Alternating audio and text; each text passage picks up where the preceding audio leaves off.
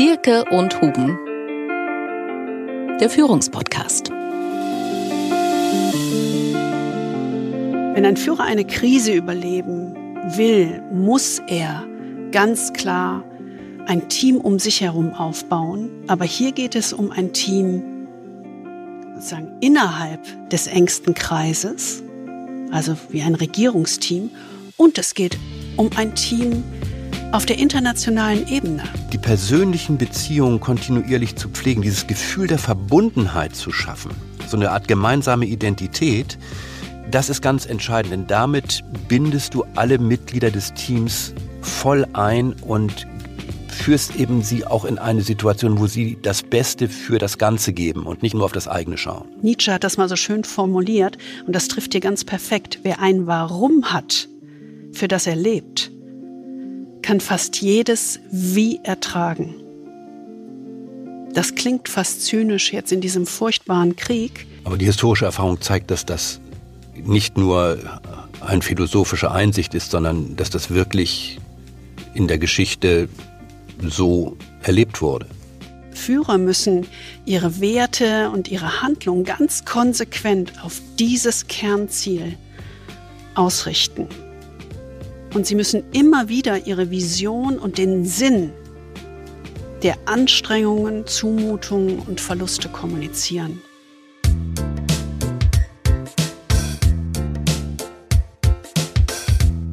Der Führungspodcast mit Anke Huben und Kai Dierke. Wir freuen uns sehr, dass Sie wieder dabei sind, wenn es darum geht, Führung mit anderen Augen zu sehen. Und ich würde so gerne mal wieder sagen, wir hoffen, Sie hatten eine gute Woche. Tja, vielleicht war die ja auch gut, aber so im Gesamtkontext ist das nach wie vor sehr schwer. Und eine gute Nachricht haben wir während dieser Woche erhalten. Ähm, das haben wir letztes Mal ja erzählt, dass wir eine Studentin haben, Maria, und wir uns Sorgen um sie gemacht haben an der HHL Leipzig Graduate School of Management. Und wir gemeldet hatten und jetzt hat sie uns Gott sei Dank geantwortet. Wir wissen also jetzt, dass sie und ihr Sohn, sie schrieb quasi wie im Film, noch nach Berlin fliehen konnten und ihre Mutter ist zurückgeblieben. Also zumindest eine gute Nachricht, dass sie in Sicherheit ist und gesund ist. Wir wollen uns auch diese Woche wieder auf unsere ganz eigene Weise mit dem Thema Führung und natürlich mit dem aktuellen Beispiel des Angriffskriegs in der Ukraine beschäftigen. Wir sagen immer, das ist unsere Form der Bewältigung. Ja, damit fertig zu werden irgendwie. Ne? Ja, und das stimmt auch irgendwie. Also hm haben wir uns dieses Mal vorgenommen, auf eine ganz andere Führungskraft in diesen Kriegswirren zu schauen. Unser Podcast heute heißt Volodymyr Zelensky oder Die dunkelste Stunde. We shall fight in France. We shall fight on the seas and oceans. We shall fight with growing confidence and growing strength in the air. We shall defend our island, whatever the cost may be. We shall fight on the beaches. We shall fight on the landing grounds. We shall fight in the fields and in the streets. We shall fight in the hills. We shall never surrender. Zwei Männer haben eine Verabredung mit der Geschichte. Jeder auf seine eigene Weise, aber beide in der vielleicht dunkelsten Stunde in der Geschichte ihrer Völker. Zwischen den beiden liegen Welten und mehr als 80 Jahre Geschichte. Also unterschiedlicher könnten diese beiden nicht sein. Der eine dieser beiden Männer ist Winston Churchill, der berühmte britische Kriegspremier, der zuvor Minister in vielen Kabinetten war, wirklich eine historische Gestalt und auch berühmter Staatenlenker, Nachkommen der Herzöge von Marlborough, also Spross der britischen Hocharistokratie. In seiner Zeit war Churchill ein Medienstar, aber politisch war er vor allen Dingen taktisch und als unsicherer Kantonist bekannt, hat viele Wolken gemacht, Parteiwechsel, also war damals eigentlich so ein bisschen so ein skandalöser Politiker. Aber trotzdem, viele von uns haben Churchill als historische Figur im Hinterkopf und für uns alle scheint das eigentlich jemand zu sein, wo man sagt, ein Mann zum Führen geboren. Ja, allein schon aufgrund seiner aristokratischen Herkunft. Ne? Genau. Und dem Bild, was sich daraus dann ergeben hat im Nachhinein. Mhm. Aber diese Rede, auf die wir äh, verweisen oder die wir vorhin kurz gehört haben, ist vielleicht eine ikonische Rede, die zeigt, dass Churchill eigentlich erst in dieser dunkelsten Stunde zu dem geworden ist, als den wir ihn in Erinnerung haben. Diese Rede ist vom 4. Juni 1940 und markiert einen ganz entscheidenden Punkt in der Geschichte Englands. Denn nach dem Fall Frankreichs im Jahr 1940 und der Evakuierung des äh, englischen Expeditionskurs aus Dünkirchen, in dieser Zeit war England die einzige Macht, die in Europa den Achsenmächten unter Führung Nazi-Deutschlands die Stirn geboten hat. Die Engländer waren die einzigen, die konkret im Krieg standen mit Deutschland. Amerika war noch nicht in den Krieg eingetreten, Russland schon gar nicht. Und England stand im Grunde direkt an vorderster Front. Und zwar nicht nur mittelbar, sondern es drohte tatsächlich in diesen Tagen im Juni 1940 eine konkrete Invasion Englands durch die deutsche Armee. Die Landungsoperationen wurden konkret vorbereitet und England stand wirklich im Begriff, das erste Mal seit unendlicher Zeit von einer fremden Macht besetzt zu werden. Ja, und in dieser berühmten We shall fight on the beaches Rede, die wir gerade gehört haben, hat Churchill eben im Juni 1940 das englische Parlament auf den Krieg gegen Deutschland eingeschworen und er zeigte maximale Entschlossenheit. Er sagte damals, wir werden bis zum Ende gehen. Wir werden unsere Insel verteidigen, wie hoch auch immer der Preis sein mag. Und das war damals durchaus nicht selbstverständlich, dass England diesen Krieg gewinnen würde, sondern ganz im ja. Gegenteil. Die Lage war in der Situation wirklich hoffnungslos. Und in dieser Situation spricht eben dieser Politiker Churchill, der als Hasardeur und unsicherer Kantonist gilt, eben diese Sätze, die wie durch Mark und Bein dieser ganzen Nation ging und einen unglaublichen Ruck und eine unglaubliche Entschlossenheit zum Ausdruck gebracht haben. Wenn man heute auf diese Situation guckt und auf dieses We will never surrender, wir werden niemals aufgeben, dann denkt man eigentlich, Winston Churchill ist so etwas wie ein geborener Führer. Як не тут нагадати вам слова, And I would like to remind you the words that the United Kingdom have already heard, uh, which are important again. We will not give up and we will not lose. We will fight till the end at sea, in the air. We will continue fighting for our land, whatever the cost. Zwei Männer haben eine Verabredung mit der Geschichte, haben wir gesagt. Der eine also Winston Churchill, ja, und der andere Volodymyr Zelensky, Präsident der Ukraine. Denn wir erleben hier genauso seinen dunkelsten Stunden. Mit einer per Video aus dem belagerten Kiew am 8. März übertragenen Rede hat er die Abgeordneten des britischen Unterhauses tief bewegt. Denn seine Ansprache war mit Anspielungen auf diese berühmte Rede des britischen Premiers Churchill während des Zweiten Weltkriegs gespickt. Auch er sagte, wir werden bis zum Ende kämpfen, auf See, in der Luft. Wir werden weiter für unser Land kämpfen, koste es, was es wolle, in den Wäldern, auf den Feldern, an den Ufern, auf den Straßen.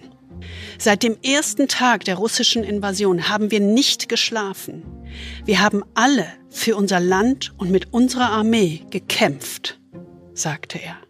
Die Ukraine wird nicht aufgeben und sie wird nicht verlieren. Der andere also ist der Präsident der Ukraine, Volodymyr Zelensky, der, und das ging ja durch alle Medien zuvor, Fernsehkomiker in einer Satireserie war, also Schauspieler in der Satireserie Diener des Volkes, mit der er im ganzen Land berühmt wurde. Dort spielt er einen Geschichtslehrer, der zum Präsidenten der Ukraine wird. Also in der Fernsehwelt war Zelensky ein Geschichtslehrer, der zum Präsidenten wurde. In der Realität sieht es fast ähnlich aus. Ein Schauspieler, Komiker, Regisseur und Drehbuchautor, der zum Präsidenten gewählt wird.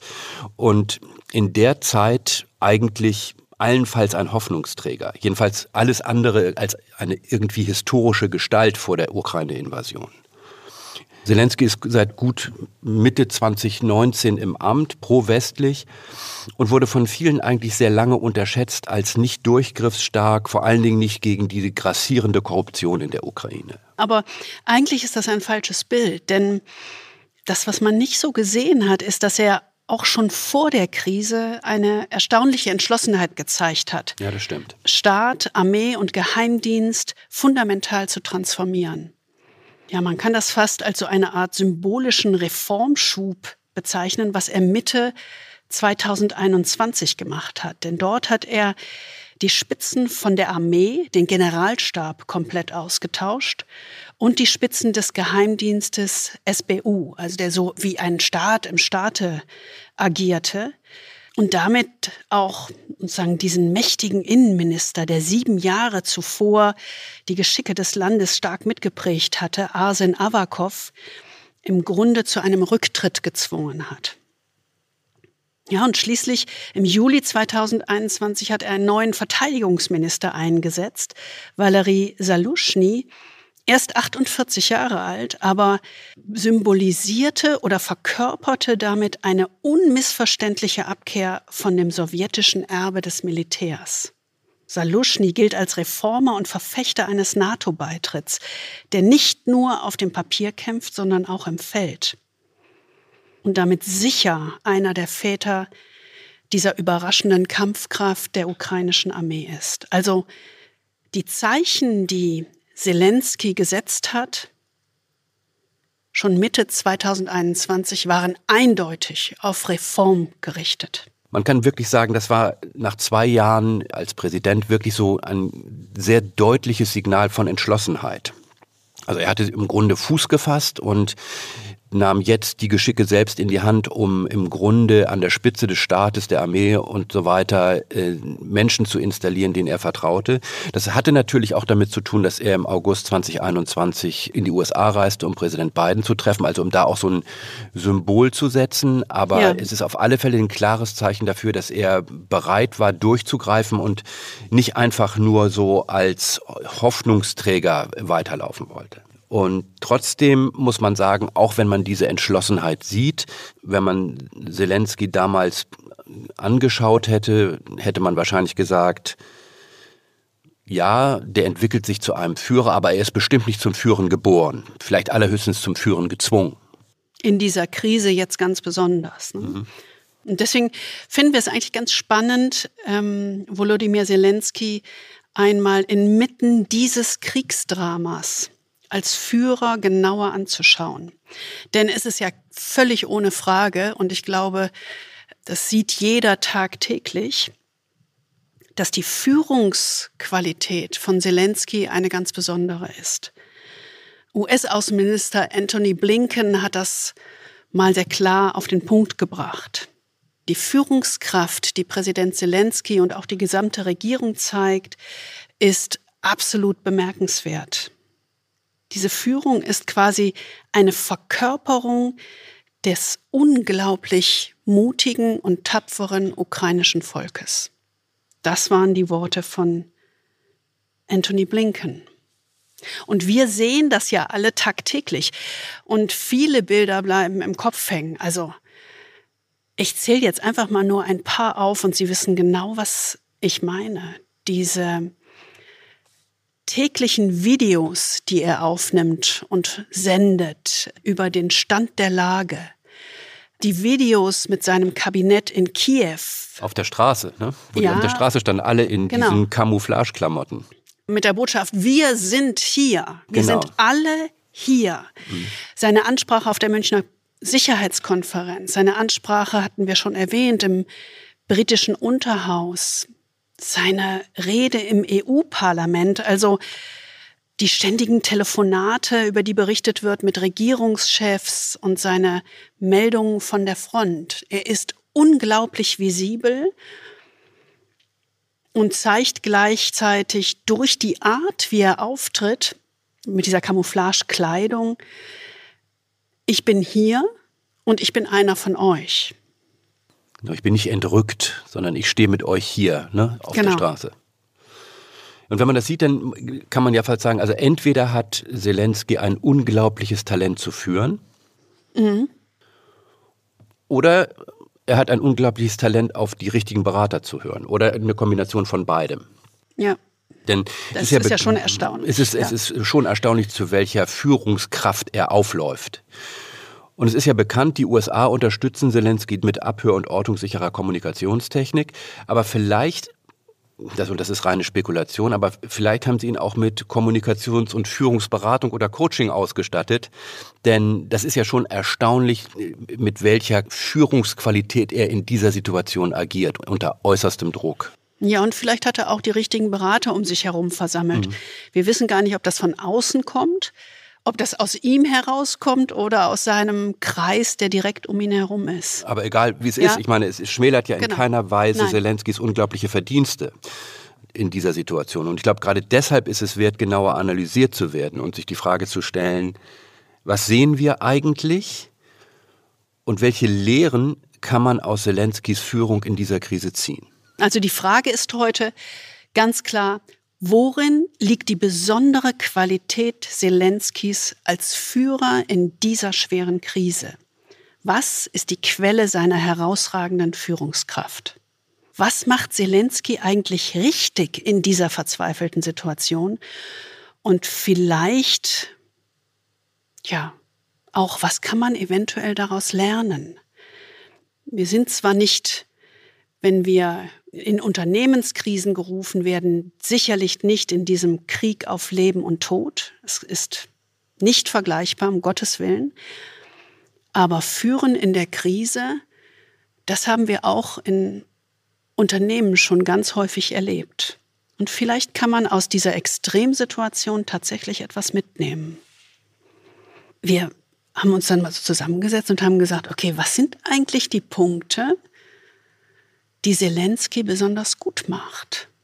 Und dann waren wir, ja, ich kann das gar nicht anders sagen, dann waren wir ziemlich erstaunt, weil er alle Register eines hochwirksamen Krisenmanagements zieht, wie man es nur selten sieht. Und das ist eine absolute Ausnahme. Das ist fast, als ob er einem perfekten Drehbuch folgt sozusagen, wie man das immer so Buchwissen hat, ja, oder so nach dem Motto, wir schreiben das mal runter, was jetzt eigentlich getan werden müsste. Das macht er alles. Das sehen wir leider in der Realität, wenn wir in Unternehmen sind, nicht in dieser Form. Und das Verrückte ist, ein sehr ähnliches Drehbuch für hochwirksames Krisenmanagement kennen wir aus einem ganz anderen Kontext. Ja, es ist wirklich, wirklich faszinierend. Also, wir haben ein solches Drehbuch kennengelernt oder eine solche Methode kennengelernt, als wir das zweite Mal in unserem Leben in Harvard waren. Wir haben das, unseren ersten Aufenthalt ja schon in einem anderen Podcast ge geschildert. Ja, damals waren wir noch Studenten beziehungsweise Doktoranden International Relations und Nahostkonfliktforschung und waren als Forschungsassistenten in Harvard. Das war 1991, genau. Aber wir sind 15 Jahre später 2007 wieder in Harvard gewesen, als wir Coaching-Ausbildungen gemacht haben. Und dazu gehörte eben Harvard auch dazu. Diesmal waren wir an der John F. Kennedy School of Government. Ähm, das ist im Grunde so eine Schule, so ähnlich wie die berühmte Harvard Business School, so eine Schule für Führungskräfte äh, international, aber nicht für Unternehmen, sondern für Regierungen und öffentliche Institutionen. Und dieses Seminar war ganz faszinierend, weil es waren so 30 Leute ungefähr im Raum.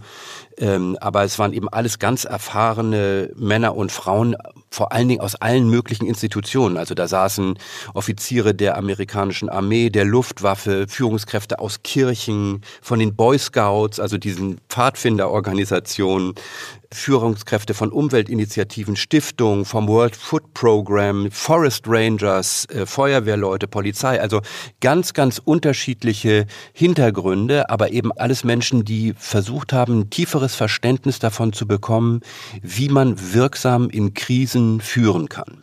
Ja, und auch ganz wenige ähm, Studenten, also Executive-Studenten, ja, also Menschen, die voll im Beruf stehen. Mhm. Das gab es auch, aber das war durchaus eher selten. Also ein sehr buntes und ein sehr bereicherndes ähm, Seminar, definitiv. Aber ich denke ja an was ganz anderes. Das muss ich, ich jetzt mal kurz. Ah, ich kriege jedes Mal so einen Emotionsschub. Ich weiß auch nicht. Das ist allein, wenn ich schon dran denke. Wir waren 1991, 92, als wir dort Studenten waren, beziehungsweise Forschungsassistenten, in diesem ganz anderen Kontext, waren wir fasziniert von einem Straßenmusiker. Ned Landon hieß er oder heißt er noch, äh, firmierte alias sozusagen unter dem Namen Flathead. Und der hat uns jedes Mal fast zum Weinen gebracht. Der stand am Harvard Square. An der Hauptkreuzung sozusagen. Mit einer Gitarre und hat die wunderschönsten selbst äh, geschriebenen Lieder gesungen. Und wir sind da überhaupt nicht von losgekommen. Also es hat uns wirklich extrem berührt. Wir haben natürlich auch eine CD mitgenommen. 15 Jahre später, man mag es nicht glauben, stand dieser Mensch am gleichen Platz. Am Harvard Square und sang wieder seine wunderbaren Lieder. I don't know how to say it, but I think I can. It's just the promise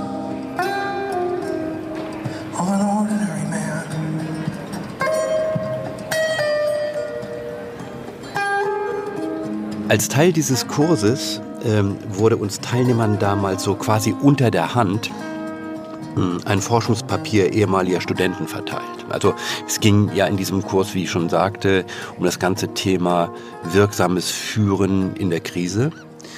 Und, ähm, und dieses Paper, was uns damals verteilt wurde, war von Armeeoffizieren geschrieben, also Colonels der US Army, US Navy und US Air Force.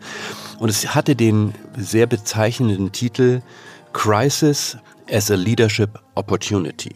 Also die Krise als Chance, Führung zu übernehmen. Und es war im Grunde sozusagen ein akademisches Forschungspapier, das entstand als Folge von 9-11 und danach haben sich viele damit auseinandergesetzt, wie kann man eigentlich auf Krisen wirksamer reagieren. Und das war eben Teil dieser Forschungsarbeit, die diese Offiziere an der Kennedy School geleistet haben. Ja, und das, äh, das Spezielle ist, es gab einen extra Hinweis auf diesem Papier, weil ja nun alles ähm, hohe Offiziere äh, der Streitkräfte äh, die Autoren waren, dass der Inhalt natürlich nicht die offizielle Politik oder die Position der US-Regierung oder des Verteidigungsministeriums widerspiegelt. Genau, deswegen zitieren wir das Papier ja auch nicht wirklich explizit hier. Aber das Wichtige ist an diesem Papier, es beschreibt eben sehr präzise die Fähigkeiten oder Führungsqualitäten, die Führer in einer Krise brauchen. Äh, und das gar nicht auf Militär verengt, denn also wir haben zum Beispiel dieses Papier oder Anleihen an diesem Papier sehr oft nutzen können, wenn wir in schweren Krisen in Unternehmen gerufen worden sind. Äh, natürlich lassen sich solche Krisen nicht vergleichen mit äh, militärischen Krisen oder militärischen Auseinandersetzungen, aber die Dynamik und wie sich solche Krisen entfalten und welche Führungsqualitäten es braucht, die kann man durchaus übertragen, auch wenn die Intensität, wie Angus ja auch schon sagte, es geht nicht um Leib und Leben, aber auch Unternehmen können ja durchaus in die Lage kommen, sehr schwere Krisen meistern zu müssen. Mhm. Und wir wollen hier uns konzentrieren auf drei entscheidende Qualitäten einer Führungspersönlichkeit in einer Krise.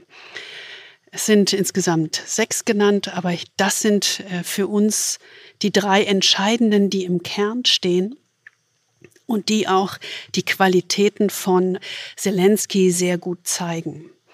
Und das Interessante ist, hier geht es nicht um technische Schritte im Krisenmanagement, also einen Aktionsplan aufzulegen, der natürlich dann ständig revidiert wird, äh, Risikomanagement zu betreiben, äh, akute Gefahrenabwehr äh, zu managen. All das würden wir als technische Schritte bezeichnen die Qualitäten, die dieses Papier, das fanden wir so spannend, dieser hohen Offiziere von Army, Navy und Air Force betonen, liegen eher in Haltungsfragen. Also wie? geht eine Führungskraft durch eine Krise. Und was muss eine Führungskraft tun, um diese Krise so gut wie möglich zu meistern? Und der erste Punkt, wir nehmen immer mal den englischen Titel und versuchen das dann ins Deutsche zu bringen. Es ist nie so ganz einfach. Der erste Punkt heißt Lead from the front. Also von vorne führen. Und was das meint, ist als allererstes zu sagen, als Person musst du an der Front sichtbar sein. Immer. Und Front heißt nicht unbedingt in den Kampfhandlungen, aber du musst sozusagen im wirklichen Leben stehen, da wo die Krise passiert. Ja, und allein diese täglichen Videobotschaften, keinen einzigen Tag hat Zelensky ausgelassen, an die eigene Bevölkerung und an die russische Bevölkerung auf Russisch, zeigt dieses, ich bin sichtbar, ich stehe hier und ich gebe euch Informationen, wo wir stehen, wie es uns geht. Und das ist ganz entscheidend, denn in Zeiten der Komplexität wenden sich Menschen Autoritäten zu. Mhm. Sie suchen nach einer starken Führungspersönlichkeit, je schwieriger die Zeiten sind. Das ist praktisch ein ganz natürliches Verhalten im Grunde. Ne? Das ist fast biologisch äh, in unserem Hirn festgeschrieben oder in unserer evolutorischen Geschichte, dass wir im Grunde in diesen Krisensituationen Orientierung suchen und uns an einer Führungspersönlichkeit orientieren. Mhm. Und deswegen ist es so entscheidend, dass man als Führungskraft von vorne führt, sichtbar, gelassen, mutig und engagiert. Eben nicht in Angst zerkrampft, sondern genau das, was Zelensky tut. Er gibt ja Mut. Er ermutigt sein Volk, ja. Es hat ja manchmal sogar Humor. Ja, ja. und das Irritierende ist, in viel geringeren Krisen, die wir nun kennengelernt haben in Unternehmen, ziehen sich Führungskräfte eher zurück, igeln sich ein, canceln, also stornieren Treffen mit ihren Leuten, sind niemals ständig sichtbar, sondern fokussieren sich auf die technischen Tätigkeiten oder die technischen Handlungen, die ich vorhin schon genannt habe. Sind als Mensch nicht sichtbar. Ja, ja, sie denken, das ist das Wichtigste, aber sich als Mensch sichtbar machen und das ständig, man kann gar nicht überkommunizieren in einer Krise, das findet tatsächlich eher selten statt. Und das hat Volodymyr Zelensky sehr klar verstanden. Ja, und dabei geht es eben vor allen Dingen oft um diese Themen Sicherheit, Orientierung und so weiter. Aber im Kern dieser ganzen äh, Thematik steht ja eigentlich persönlich Mut und Einsatz vorzuleben, in jeder Situation. Mhm. Ne? Ja. Also wir erinnern uns ja, du hattest glaube ich schon erwähnt, an dieses Video, wo er mit seinem äh, Kabinett da auf der Straße steht äh, und nach dem Motto, wir sind hier in Kiew, wir sind hier, meine Leute sind hier und wir sind hier zusammen. Also wir mhm. sind bei euch. Äh, und diesen Mut zu zeigen, wirklich angesichts von Kämpfen, das ist natürlich eine unglaubliche Stärke, die eine Führungskraft äh, zeigen kann, wenn es darum geht, das Volk zum Durchhalten zu ermutigen. Und das ist eben auch so eine Reminiszenz oder so eine Erinnerung, äh, oder wie immer man es sagen will. Das erinnert an Churchill. Churchill hat ja diesen berühmten Satz geprägt, Mut ist die erste aller menschlichen Tugenden, denn sie ist die Grundlage für alles andere. Und das ist, glaube ich, wirklich nicht hoch genug einzuschätzen, diese Einstellung. Denn Mut ist ja nicht die Abwesenheit von Angst, sondern die Fähigkeit, trotz Angst zu handeln. Und genau das zeigt der Zelensky und seine Leute angesichts dieser übermächtigen russischen Invasionsarmee. Und dieser Mut ist eben unverzichtbar, vor allen Dingen dafür, nicht nur Mut als Mut zu zeigen, sondern vor allen Dingen dafür, Menschen zu mobilisieren, für diese gemeinsame Sache einzustehen. Und wenn man das als Rollenmodell vorlebt, hat es eine unglaubliche Macht. Ja, das ist dieser Shadow of Leader, ne, den wir auch schon mal erwähnt haben. Dieses, was gibst du eigentlich für ein Vorbild vor als Führungskraft und wie wirkt das als Schatten in dein Volk oder in deine Organisation? Und das lebt er wirklich im besten Sinne vor. Und das hat eine ganz klare Wirkung auf das ukrainische Volk. Deswegen ist es ja auch so, dass so viele große Führungspersönlichkeiten, auf die wir heute als geschichtliche Figuren schauen, haben eben genau ihre Führungsfähigkeit in diesem mutigen Einsatz in der Krise gezeigt und haben sich da mhm. den Namen gemacht, sind da eigentlich zu dem geworden, als das, was wir sie in Erinnerung haben. Gewachsen an dieser Situation. Mhm. Auch angesichts von akuter Gefahr für Leib und Leben. Und dieser, dieser Mut ist eben wirklich das, was eine Führungskraft in so einer Situation oder ein Anführer in so einer Situation auszeichnet. Und das ist auch etwas, wo, wo Churchill sehr, sehr eine klare Perspektive drauf hatte. Es gibt ja dieses berühmte Wort von ihm, Erfolg ist nicht endgültig, der Misserfolg nicht tödlich. Was zählt, ist der Mut zum Weitermachen. Also das ist die erste Qualität von Führung in der Krise. Von vorne führen, sichtbar, mutig und das in jeder Minute. Also nicht alle paar Tage mal, sondern ständig. Die zweite Qualität von Führung in der Krise benennen die Offiziere, die wir als Autoren genannt haben, dieses besonderen Papiers, als Focus on the Core Purpose, auf den Sinn und Zweck fokussieren. Warum machen wir das? Warum geben wir nicht auf? Denn Menschen können ja jeden Sturm überstehen, wenn sie nur wissen, wofür sie es tun. Und Führer müssen ihre Werte und ihre Handlung ganz konsequent auf dieses Kernziel ausrichten. Und sie müssen immer wieder ihre Vision und den Sinn der Anstrengungen, Zumutungen und Verluste kommunizieren um den Menschen wiederum Mut zu geben, durchzuhalten. Nietzsche hat das mal so schön formuliert und das trifft hier ganz perfekt. Wer ein Warum hat, für das er lebt, kann fast jedes Wie ertragen. Das klingt fast zynisch jetzt in diesem furchtbaren Krieg. Aber die historische Erfahrung zeigt, dass das nicht nur eine philosophische Einsicht ist, sondern dass das wirklich in der Geschichte so erlebt wurde. Ja.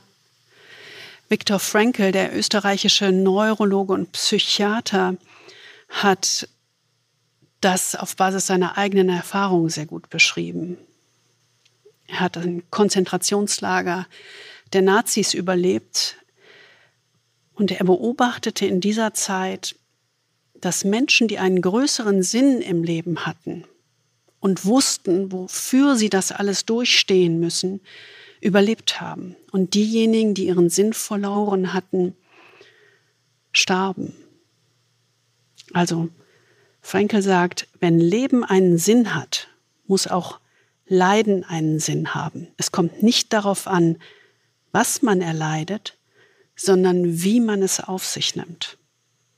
Und er bereitet einen damit noch auf schlimmere Situationen vor. Er schaut der Angst ins Auge quasi.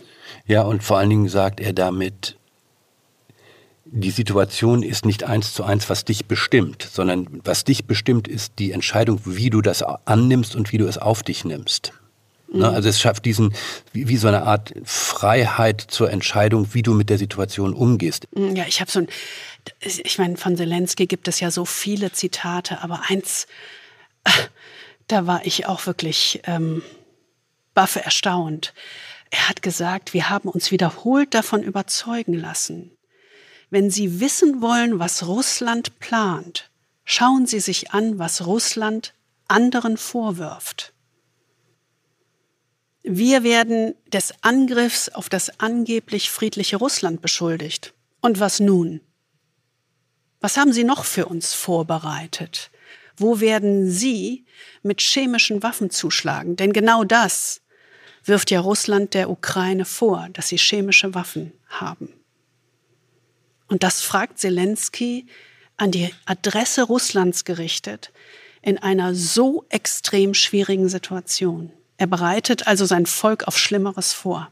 Und damit zeigt er auch wieder so eine große Anleihe bei dieser, oder so eine Geistesverwandtschaft mit Churchill, wie man es auch in dieser Fight on the Beaches Rede sieht. Ne?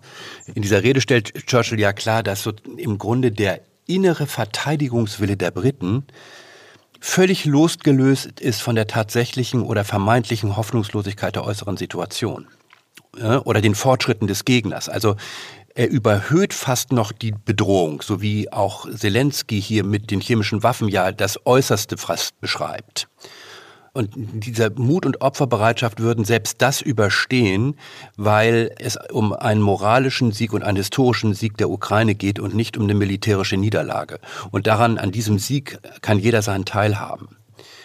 Und das ist natürlich eine unglaublich starke mhm. Erzählung. Ne? Also egal was passiert, wir werden, wir werden niemals untergehen. Ähm, und das ist ja im Augenblick in der Ukraine sehr, sehr konkret.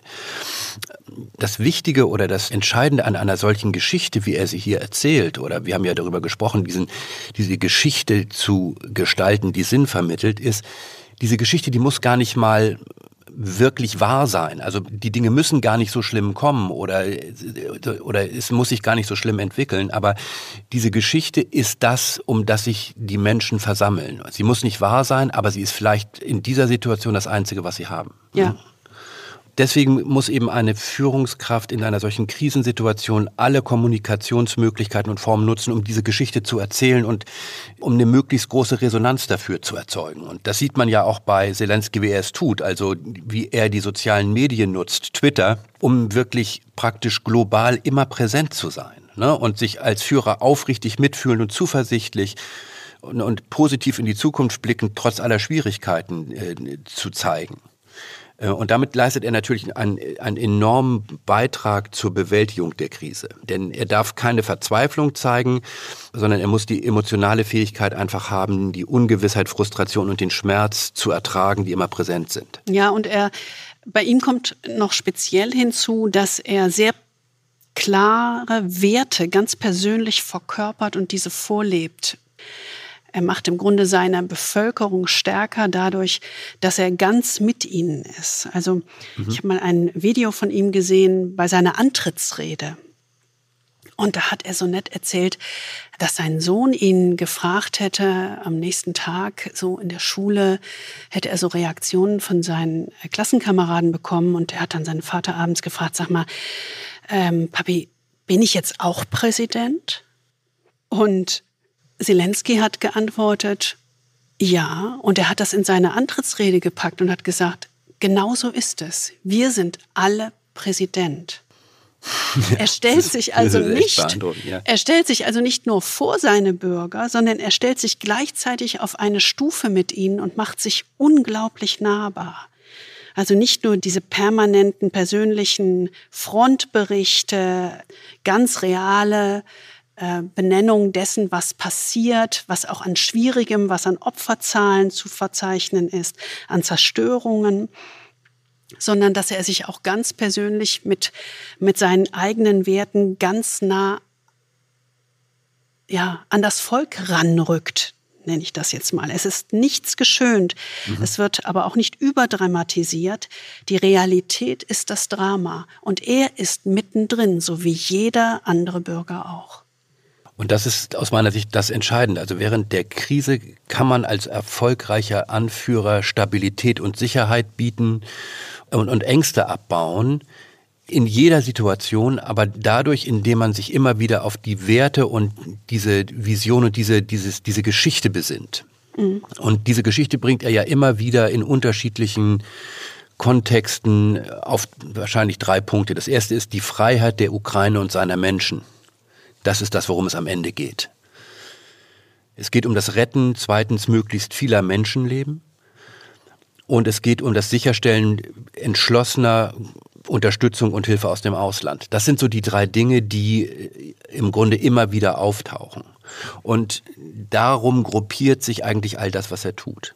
Ähm, was, was glaube ich, noch wichtig ist, ist zu verstehen, es geht hier nicht um Heldenverehrung, was wir tun. Ne? Also ähm, nee. das, das klingt fast so ein bisschen so, als wollten wir hier Zelensky auf den Sockel stellen. Darum geht es uns gar nicht. Es geht uns darum zu erkennen, was für Haltungen und Verhaltensweisen es sind, die ihn zu dem machen, was er im Augenblick in dieser Krise ist. Und zwar nicht, weil er ein Held ist, sondern weil er ein Mensch ist. Ja, und deswegen kann man sich, ganz egal wie es ausgeht, von diesem Verhalten tatsächlich auch leiten lassen oder sich auch etwas abgucken. Das ist sehr ähnlich dem, was wir in diesem Papier in Harvard mitbekommen haben. Also die erste Führungsqualität, mutig und sichtbar, von vorne führen in jeder Minute. Die zweite Führungsqualität in der Krise, auf den Sinn und Werte, persönliche Werte fokussieren, ohne Wenn und Aber. Und das immer wieder, immer wieder darauf referenzieren. Man kann es gar nicht häufig genug machen. Warum müssen wir das alles durchleiden? Und die dritte Führungsqualität in der Krise, build the team, das Team aufbauen. Und das ist hier sehr speziell ähm, bei Zelensky. Denn wenn ein Führer eine Krise überleben will, muss er ganz klar ein Team um sich herum aufbauen. Aber hier geht es um ein Team sozusagen innerhalb des engsten Kreises, also wie ein Regierungsteam, und es geht um ein Team auf der internationalen Ebene, also ein Team mit internationalen Politikern aufzubauen. Er baut es im Grunde in zwei Richtungen. Und er wird in der Krise umso erfolgreicher sein, wenn er sich auf ein breites Netzwerk abstützen kann. Und Team ist ja so ein oft missbrauchter Begriff. Ne? Also mhm. zwei Dinge sind ja, glaube ich, wichtig in dem Zusammenhang. Das eine ist, wir reden hier, wenn wir von Zelensky reden, nicht von so einer Art Great Man in History Approach. Ja, also äh, große Männer machen Geschichte äh, nee, als, als, ein, ja ne, als, als einsame Anführer. Das ja. ist das Erste. Und das Zweite ist, was meinen wir mit Team? Mit Team meinen wir einfach eine besonders intensive Zusammenarbeit und eine hohe Qualität dieser Zusammenarbeit, die auf gegenseitigem Vertrauen basiert. Und ich glaube, das ist wichtig zu verstehen, äh, wenn wir auf diese beiden Teams eingehen, die wir uns jetzt noch mal kurz angucken. Und das erste dieser, dieser Teams, also das innere Team, ist eigentlich das Regierungsteam. Und wir haben ja gesehen, du hattest es auch erwähnt, schon vor der akuten Krise hat sich Zelensky ein neues Team von Vertrauten in Staat, Armee und Sicherheitsapparat aufgebaut. Also ein echter Bruch ja, mit genau. der Vergangenheit und ein echter Neustart mit Menschen und Führern, denen er vertraut, die bewusst im Grunde mit der Vergangenheit brechen also in Generalstab, Geheimdienst, der Innenminister und Verteidigungsminister. Also bewusst eine Gruppe von Menschen um sich geschart, die sein Denken und seine Werte teilen. Und wie man es an dem äh, Verteidigungsminister ja auch sieht, wie er diese Perspektive haben, wir führen von vorne. Man sieht es ja äh, zum Beispiel an diesen äh, Videos, die Zelensky oftmals teilt, nach dem Motto, ich bin einer von euch und wir kämpfen Seite an Seite. Diese Twitter-Videos. Aber es gibt eben auch dieses prägnante Bild, was neulich auf LinkedIn das, war. Das Foto. Ja, genau. Die, der Fotovergleich. Der Fotovergleich. Das hieß irgendwie, wurde von irgendeiner, von irgendeiner Professorin geteilt. Das hieß Russian versus Ukrainian Leadership. Ja, und man sah eben zwei Bilder, eins von Zelensky und eins von Putin. Und Zelensky sitzt in so einer Art Unterstand in so einem engen Raum in seinem Khaki-Flecktarn mit zwei Soldaten zusammen und die trinken irgendwie Tee und es ist alles irgendwie so, ja, was wie so ein spontaner Schnappschuss in so einer vorne Verteidigungsstellung. Ja, und alle drei lächeln, weil sie in so einer Situation gerade etwas gesagt haben. Ja, genau was entspannend war. Das ganze Foto zeigt unheimliche Nähe und unheimliche Verbundenheit.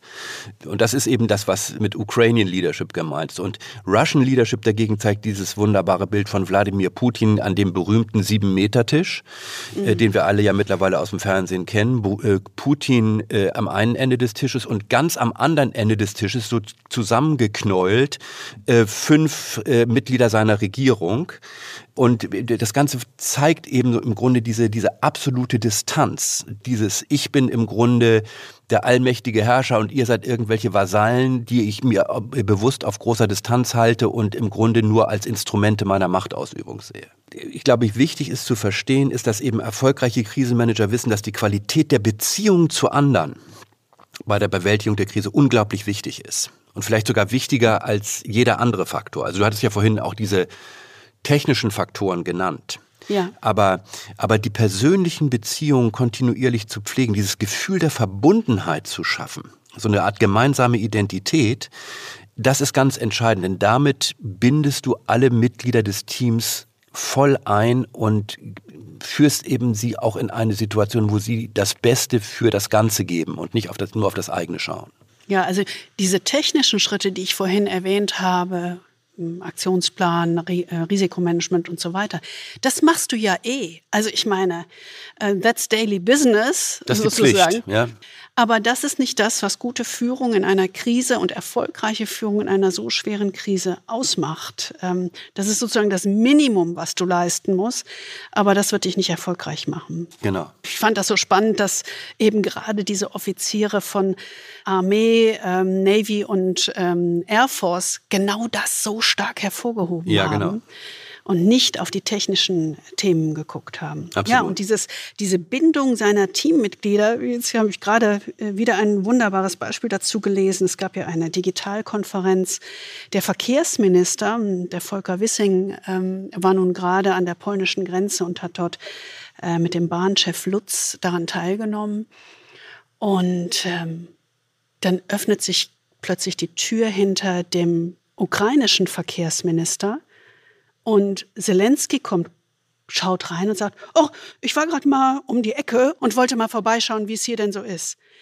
Also ja, nicht an vorderster Front nur Verteidigungsminister, nicht ähm, nur äh, mit, seinen, äh, mit seinem Armeestab, sondern auch der Verkehrsminister, die sich heute um die Logistik der Flüchtlingsströme kümmern, um den Transport, ähm, um die Korridore, all das, was überlebenswichtig ist für die ukrainische Bevölkerung, auch da zeigt er plötzlich kurz sein, sein persönliches Gesicht und hinterlässt eine persönliche Botschaft. Also er bindet durch seine Person, seine persönliche Unterstützung seine Teammitglieder ganz klar an sich. Also das ist im Grunde dieser Fokus auf das innere Team, diese innere Verbundenheit. Ne? Mhm, ja. Der zweite wichtige Punkt, äh, den Zelensky eben auch äh, wirklich virtuos spielt, ist eben dieses internationale Team. Also im Grunde die internationale Gemeinschaft und die internationalen Staatenlenker, wenn man so mal nennen will, die internationalen Politiker mit einzubinden und ihnen das Gefühl zu geben, ihr seid Teil dessen. Er schafft es eben im Prinzip so ein starkes Gefühl der Verbundenheit zu erzeugen, so eine Art gemeinsame Identität, die dazu führen, dass eben auch Externe, die nicht eigentlich unmittelbar betroffen sind, bereit sind, Opfer zu bringen und sich zu engagieren. Und ich meine, wenn man jetzt die ganze Unterstützung sieht und eben nicht nur die staatliche Unterstützung auch, sondern auch wie alle möglichen Unternehmen und so weiter sich aus Russland zurückziehen und versuchen, Unterstützung für die Ukraine zu äh, leisten, dann ist das natürlich ein ganz, ganz klares Zeichen, wie erfolgreich er eigentlich mit dieser äh, Strategie ist. Ähm, und diese Strategie hat eigentlich so drei Dimensionen. Das eine ist sozusagen äh, solche Ansprachen vor Institutionen und Parlamenten. Wir haben es genannt, EU-Parlament und äh, Münchner Sicherheitskonferenz, all diese Parlamentarier und Vertreter der internationalen Gemeinschaft. Dann gibt's aber dieses zweite, diese direkte Ansprache der breiten internationalen Öffentlichkeit. Und das tut er ja mit seinen Videos, äh, wo er im Grunde den direkten Kontakt findet. Und das dritte äh, Element ist eben diese persönlichen Gespräche mit Führern der westlichen Welt, also die, diese permanenten Telefonate und so weiter. Ne? Ja, und das geht ja weit darüber hinaus. Es geht ja nicht nur über diese äh, ganzen äh, Ämterträger, nenne ich das jetzt mal, ähm, geht es ja weit darüber hinaus. Also wenn wir ähm, auf die Unternehmen gucken, mit denen wir arbeiten, äh, wo die äh, Unternehmen sich selbst, aber auch ähm, die Menschen privat sich engagieren, ukrainische Familien unterzubringen, Transport zu organisieren, also wirklich in jeder Hinsicht bereit zu stehen. Ja, gerade dieser Klient, den ich jetzt neulich hatte, die im Grunde so ein Facility Management Unternehmen, eines der größten in Deutschland, die jetzt versuchen, wie können die mit ihren Kunden, deren Gebäude sie bewirtschaften, im Grunde Plätze für Flüchtlinge schaffen, wie können sie Versorgung sicherstellen, ja. wie können sie Nahrung dahin bringen. Also es ist wirklich wie so eine zivilgesellschaftliche Bewegung, die sich dadurch entwickelt hat. Ja, und wenn es eine zynische Führungskraft wäre, die sich sehr technisch verhalten würde, dann würde, äh, ich glaube, diese große Welle der Bereitschaft und der Unterstützung nicht äh, in der Form stattfinden. Absolut. Auch wir haben ja auch gesehen, auf die, seine Follower, äh, die Follower von Zelensky auf Twitter haben sich verzehnfacht. Also Die Menschen wollen direkt bei ihm am Ohr sein. Und, damit schafft er aber eben auch international so eine Art Team und einen Teamgeist zusammenzubringen, äh, die die Bereitschaft haben, wirklich auch Opfer zu bringen. Natürlich im, im Rahmen, aber sich für die Ukraine einzusetzen. Das hängt natürlich auch in ganz, ganz großem Maß damit zusammen, dass er eben nicht nur über diese unterschiedlichen drei Kanäle das betreibt, sondern eben auch hier immer wieder dieses Narrativ, diese Geschichte in den Vordergrund stellt, wie wir sie vorhin ja auch schon beschrieben haben. Ein sehr gutes Beispiel dafür ist ja diese äh, Münchner Sicherheitskonferenz am, am 19. Februar, also wenige Tage vor dem russischen Einmarsch. Und das ist wirklich wert, sich das einmal anzuhören denn da macht er ganz klar, was eigentlich diese Erzählung ist, die er international für die Unterstützung der Ukraine gestaltet. This is not about war in Ukraine, this is about the war in Europe. I mentioned this in 2019, 2020, 2021. Will the world be able to hear me in 2022? This is no longer a hypothesis, but not yet an axiom. Why not? Because it requires proof. It requires something more than just tweets and statements in mass media. Action is needed. The world needs this action, not Ukraine. We are going to protect our country with or without support of our partners, be it hundreds pieces of contemporary armament or 5,000 helmets. We equally appreciate the support, but everyone needs to understand that this is not some kind of donation Ukraine should be reminding or begging for. This is not just a broad gesture that Ukraine should be bowing down for. This is your contribution into the European European and international security for which Ukraine has been serving as a shield for eight years now. Also dieses, diese Geschichte, dieses Narrativ, es geht hier nicht um die Ukraine, sondern wir als Ukraine verteidigen eigentlich die Freiheit Europas. Und damit muss Europa auch bereit sein, Opfer zu bringen und sich für die Ukraine so weit wie möglich zu engagieren das ist diese große gemeinsame Geschichte, die ja im Augenblick auch extrem erfolgreich ist, wenn man, oder sehr erfolgreich ist, wenn man da mal anschaut, wie stark sich Europa mittlerweile denn doch unterhalb der konkreten militärischen Schwelle engagiert. Mhm. Also es ist wirklich dieses Team sehr ernsthaft, dieses Team nach innen und nach außen bauen, um verschränkt, untergehakt sozusagen diese Krise besser zu meistern. Und das hört sich trivial an, aber in der Realität tatsächlich erleben wir in viel, viel simpleren Krisen, um Gottes Willen gar nicht vergleichbar, genau das Gegenteil. Wir erleben genau das Gegenteil. Ganz häufig, dass sich Menschen, ähm, äh, Führungskräfte zurückziehen, dass sie ähm, so überfordert sind mit der Situation, dass sie sagen, ich kann mit keinem anderen mehr kommunizieren. Und die schließen sich in, in ihr Büro ein. Das haben wir auch schon häufig erlebt. Mhm. Und das von wirklich ähm, nicht von kleinen Unternehmen, sondern in von großen Unternehmen. Ja, man glaubt es immer nicht. Aber insofern dieser Schritt raus äh, in Richtung Team hier auf beiden Ebenen ist ein sehr, sehr starker den er gemacht hat. Also wenn wir sagen, was ist eigentlich das Fazit, wenn wir den Strich drunter ziehen und sagen, wir haben das Thema Lead from the Front, wir haben das Thema Focus on the Core Purpose und das dritte Build the Team. Und das macht er gut. Das ist, sind alles Haltungsfragen, das sind alles Zusammenarbeitsfragen. Man sieht ihn, wie er vorher agiert hat, wie er war da war er nicht als starke Führungskraft bekannt, er hat nur einzelne Signale gesetzt. Dann kann man schon sagen, man wird nicht zum Führen geboren, sondern zum Führen muss man sich entscheiden. Und eine Krise bietet genau eine solche Gelegenheit. Das ist der entscheidende Punkt. Also Führen ist nicht Herkunft oder Erbe, sondern führen ist eine Entscheidung zur Haltung und zu konkretem Handeln, also dazu zu tun, was getan werden muss, wie verzweifelt die Situation auch immer ist. Und in einer solchen Situation können Menschen an Herausforderungen wachsen oder sogar über sich hinaus wachsen. Damit also die Führungskraft entwickeln, die es braucht, wenn es am meisten darauf ankommt. Wenn man das sich vor Augen führt, dann erkennt man auch, dass sich hier der Kreis zwischen den beiden Männern schließt, die in ihrer dunkelsten Stunde eine Verabredung mit der Geschichte hatten. Also der Kreis schließt sich zwischen Winston Churchill und Volodymyr Zelensky. Ja, ich finde, die Worte des großen Churchill-Biografen William Storr sind hier sehr passend. Und das Zitat, das wir ausgewählt haben, das ist natürlich auf Churchill gemünzt, aber man kann sich auch Volodymyr Zelensky sehr gut im geistigen inneren Auge vorstellen. Er zwang sich in hohem Maße gegen seine eigene innere Natur anzugehen. Ein Mann, der weder von Natur aus stark noch besonders mutig war, sondern der sich trotz seiner temperamentvollen und körperlichen Veranlagung zu beidem machte. Also stark und mutig machte.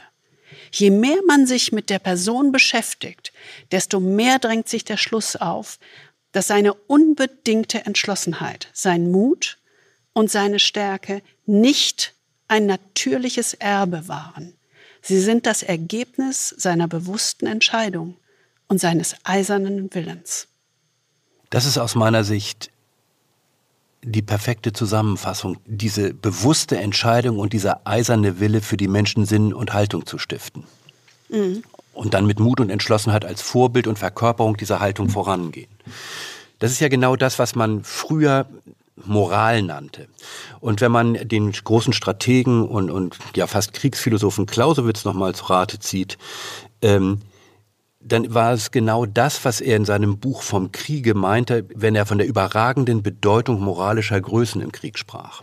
Mhm, ja, also für, genau. für, für Clausewitz waren die moralischen Größen, also die moralische Kraft des Feldherrn, des Heeres und der Regierung und auch des Volkes, die wichtigsten Elemente des Krieges.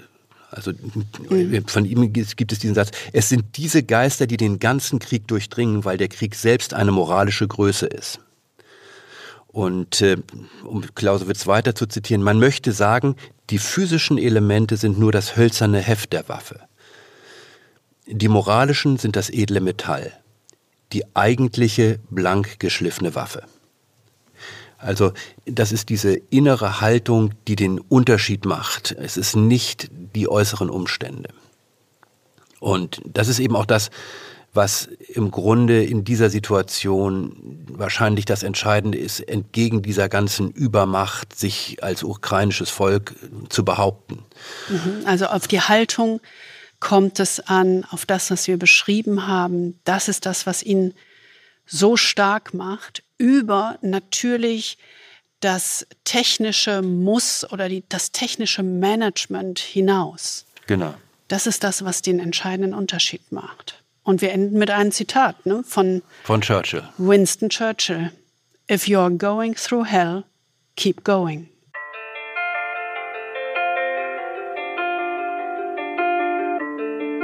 Das war unser Podcast Volodymyr Zelensky oder die dunkelste Stunde. Wir hoffen, Sie fühlen sich nachdenklich und produktiv verunsichert.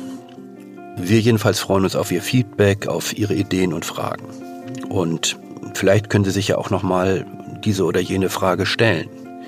Zum Beispiel, was beobachten Sie bei erfolgreichen Führern in schweren Krisen? Oder was sind Dinge, die Sie aus dieser Beobachtung vielleicht lernen können? Jedenfalls freuen wir uns, wenn Sie uns davon erzählen. Mailen Sie uns also gerne.